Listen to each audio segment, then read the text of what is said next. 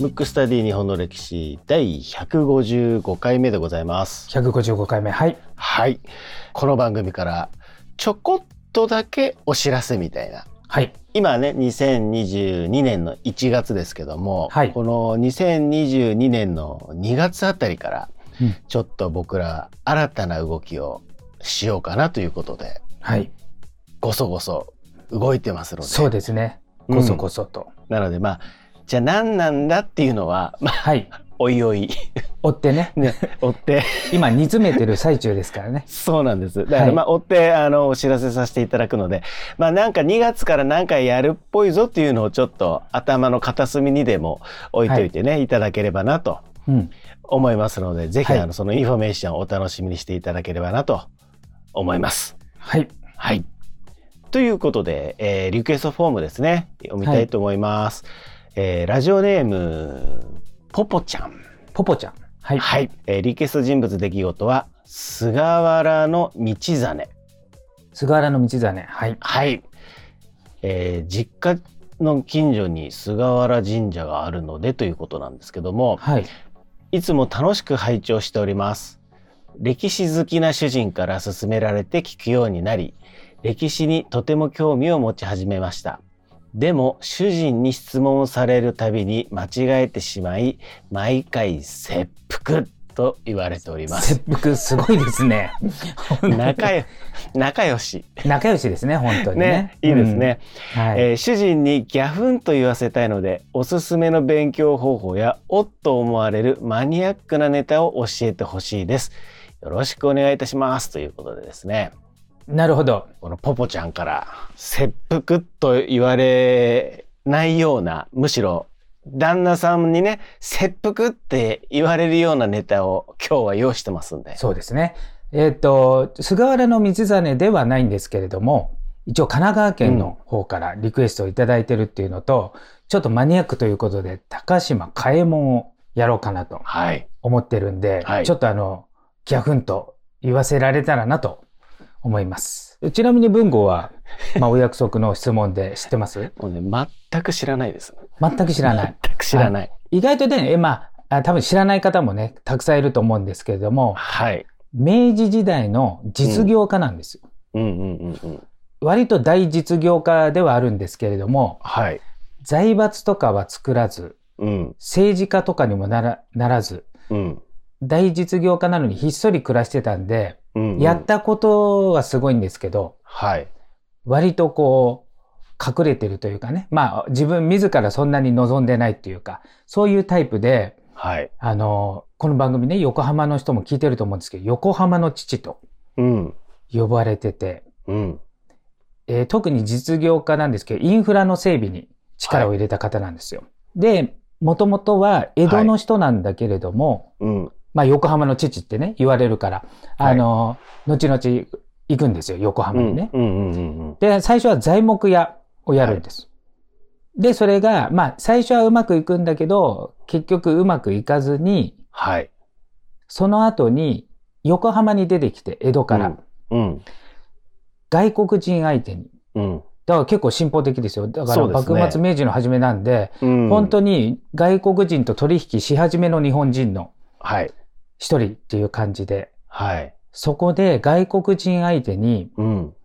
伊万里焼とか日本の磁器っていうんですかうん。ああいうのを、えー売ってる。そういうお店をやってたんですうよ。ん。ビジネスマンですね、もうね。そうそうそう。だってね、まだちょんまげ言ってるような、ギリギ。リの、まああー、断髪してる人もいるけれども、はい。ちょっと前まで上位上位っていう日本で騒いでたのに、まあ、彼は武士ではないで、まあ、その。の中にいたかわかりませんけど、はい。明治初期でもう外国人相手に商売やろうっていうね、そうですよね。すごいですよね。その先見の明っていうか。はい。で、あの、それはそそれでうまくいってたんですけれども、ちょっとね、魔が差しちゃって。だから結構波乱万丈な人でもあるんですけど、ちょっと若気の至りか、ちょっと魔が差しまして。あの、当時、日本と外国の金と銀の交換レートが違かったんですよ。はい。これちょっとこの番組でどっかでやったかもしれないんですけど、うん。そうすると、交換レートが違うので、はい。その佐伯っていうんですかその捜査で、為替捜査で、うん。お金が儲かったんですよ。あの、そういう才覚がある人は。はい。ただ法律的には違法なんです。それをやると。それをやっちゃって、うん。お金は入ったんだけど、うん。結局捕まって投獄されるんですよ。ああ。なんかやっぱその時代からうんそういうまず仕組みがあったのっていうのと、んそういう罰もあったんですね。そうそう、そうなんですよ。うんだからなんかちょっと罪が今風っていうかね、うんうんうんうん 明治時代の人っぽくないっていうか、そうですよね。うん、そういう感じで。で、結はい局その投獄されたんで、その商売も一応畳むと。伊万里焼とかを売ってた店は繁盛してたけど、まあ、捕まって牢屋に入ってたんで、うん。亡くなり。はで、い。その後、えっ、と、まあ、この人の名前高島嘉右衛門っていうんで、はい。あの、高島屋というね、あの、デパートと全然関係ない、自分の多分生から取ったんだと思うんですけど、の旅館を始めるんですよ。だから、その時代のあの外国人とかね、そういう人を相手にするうん和洋折衷のうん建物を作って、だかはい。ら、日本風の、まあ、旅館とホテルの間ぐらいかな。はい。純日本風ではなくて、うん。あの、洋風の部分も入れながらのものを経営するんですよ。で、やっぱり、えっ、と、明治になってから、はい。まあ当然開国してますから、外国人も入ってくる。うん。そうすると貿易とか賑わうってことで、はい。まあ旅館の需要もあるんで、うん。やっぱ流行っていくわけですよ。はい。で、そこの常連客のうん。中に有力な政治家もね、いいるわけですよ。うん。そこで、あの、まあちょっとつてができたというか、はい。あの、口利きができるようになったのが伊藤博文。おお。 だいぶビッグネームですね、もうね。そう、大久保重信。ただまだビッグネームの、まだね、大久保たちがいた時なんでね。なるほど。まだ2番手、3番手あたりだけど、これから出るぞっていうところに、まあ、繋がったわけですよ。なるほど。うん。横浜のね、旅館経営してて。はい。で、伊藤とか大熊は、やっぱりこれから出るぞっていうから、ちょっといろんなもの敏感だから、はい。高島開門に聞くわけですよ。うん。これからの世の中、うん。君だったらどうしたらいいかみたいなね、はい。うん。うん。そしたら、高島開門やっぱり、ちょっと先進的な頭を持ってるんで、うん。これからは鉄道だと。うんうんうん。だから鉄道を通してくれと。うん。東京と横浜って今でも、はい。まあ、割と距離あるじゃないですか。ありますね。うん。あれ、鉄道がない時代っていうのは、うん。まあ、歩くか、まはあ、いわかんないですよ。人力車みたいなやつですかあれで行くのか、ちょっとカゴで行くのかちょっとわかりませんけど、うん。まあ、少なくとも電車でもまあまあの距離ありますから、はい。ちょっときついじゃない。そうですよねう。ん。そこで、まあ、その提案もあって、あの、日本最初の鉄道が、うん。新橋横浜間にできるわけですよ。ああ、すごい。だから日本初の鉄道事業に一応関わってる。うん。うんまあ中心ではないけど、まあはい割とこう、コアのメンバーの中に入ってる。うんうん。そういう。いう方なわけですよ。はい。それで、うん。で、当時の横浜って、うん。湾になってるんですね。湾っていうのは、う海の湾ですね。海、海のう湾。んうんうん。で、湾曲してるんで、はで、い今ってほとんど埋め立て地になってるんで、当時の形ではないですよ。それは東京湾もそうだと思うんだけど、うんうん。あの、結局鉄道を通すときに、遠回りするとその分大変じゃない。材料もかかるし、はい。あの、いろいろ、あの、労力もかかるでしょうんうん。だからなるべく最短距離で作りたいわけ。はい。そのために何をしたと思そのためになる。だから埋め立てとかってう。そう正解ですよ。はいはいは埋め立てをして、ショートカットして海の中を突っ切って最短距離で鉄道を通したわけ。けれどもお金がないから、い。うんうんうん。あの政府は、そこもちょっとケチったというかお金がないんでどうしようと思ったわけね。埋め立てた方が経費は最終的にはかかんないかもしれないけど、それでもかかるじゃん。やっぱ普通そうでのすよね陸を作るわけじゃないから。うん。で、あの、その埋め立て事業をやった人に、うん。 線路の部分以外の土地は開拓した人にあげるぞって言ったわけ。おお、太っ腹。だから誰か埋め立てしませんかみたいななるほど。のがあって、嘉右衛門が手を挙げて作りますということで作ったわけですよう。んそれで線路が完成して。はいはい。でも高島嘉右衛門が渋いところが、結局あげますよって言ったんだけど、その埋め立て事業の難しいことをやって、うん、その土地は政府に返上してるわけ。へえ、おしゃれですね。なんかねおしゃれでしょ、うんで、その功績もあって、なんかこう政府側もね、労力とかお金出してもらって作ってもらって、結局政府に戻してもらったか悪いなと思ったのか、功績を称えることで、うんその辺一帯を高島町って名前にしたんです。あ、そうなんだ。あそのう高島町ですよね。そう、だから横浜未だに高島町でしょあの、横浜駅周辺ですよ。はい、そうですよね。だから今の横浜駅周辺っていうのはうん、全部海だったの。うーん。だから今はね、あの、全然海の面影ないですけど、全くないですよね。全くないじゃない。最初から陸っぽい空気じゃない。はい、うん。だからあそこの辺っていうのは全部、まあ全部というか、最初はもちろん一部線路のとこだけですけど、その後埋め立てが進んだとは思うんですけど、そのきっかけを作ったのは高島開門で、うんその功績に応えて、かえ高島開門からついて高島町なんですよ。それもあって横浜の父って言われてるんでうすよ。ーんあなるほど、そうなんだ。で、鉄道が通ったことによって、はい。横浜のね、人口も爆発するし、うん。あの土地の価値も上がるわけじゃない。はい。うん。だだってもう交通量も多くなるからね。そうですよね。で、その後、さらに、だからこの人、インフラ関係ね、あの、鉄道とか、そういうものを作ってんだけど、はい。で、これからはガスの時代だっていうことも分かって、おーやっぱ外国人と接してるんで、うんあの、そういうのをみじ、えっ、と、日本にはない外国にあるものを接してたんで、うん。うん。やっぱり夜も活動したいっていう需要が出てくるじゃん。なるほど。うんうん。で、外国にはどうやらガガス灯っていうのがあるらしいっていうことで、うん。それを日本で初めて作るんですよ。日本初のガス会社を、まあ、横浜で作るんですよ。はいはいはい。だから今、うちらってガス普通に使ってますよね。だからそれ作ったのは高島開門ですよ。なるほど。ガス灯って要はあれですよ。街灯の、街灯です、街灯です、街灯。ちょっとおしゃれな感じの。そうそうそう。今で言うとおしゃれな感じ。で、当時は実用的に夜でも出入りでき、あの、動けるように。うん。それを、まあ、会社も作ったのも高島開門だし、うん。そのガス灯自体をこう明るくさせたのもうん高島開門な,、なんですよ。へえ。確かにでも横浜のあたりってです、そうですね。ガス灯とかのイメージですよね。そう、未だになんかちょっとそういうね、おしゃれというかそういうイメージあるよね。だから、あの、インフラ関係ね、鉄道とガスを、まあ、鉄道はちょっといろんな人が関わってるんで、うん。鉄道の父っていうのはちょっと別の人があるんですけど、はい。ただ中心人物であることは間違いない。うん日本初の鉄道を作った。うん、で、ガスはもろこの人が日本で初めて持ち込んだというか、会社を作った。なんかめめちゃめちゃかっこいいですね、なんかね。めちゃめちゃかっこいい。けど、まあ、ほぼほぼみんな高島開門っていう名前は知らないという。知らないですね。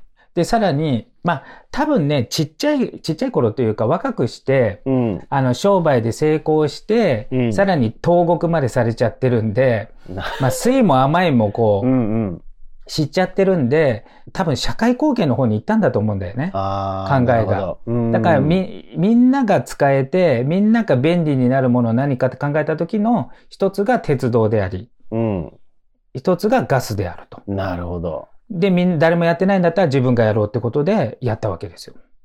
で、それが終わって一段落して、はい。その後、やっぱり、まあ、大体、なんつうか、そういう結構人間性が高い人って、最後に行くのはやっぱり人材教育なわけですよ。はい。それで学校を作るわけですね。うーん。で、通称高島学校っていうのを、はい。あの、横浜に作るんですけど、うん。それはあの、ちょっとしたら、あの、消失、火事でなくなっちゃうんで、あの、実質その、運営してた時期っていうのは短いんだけれども、はい。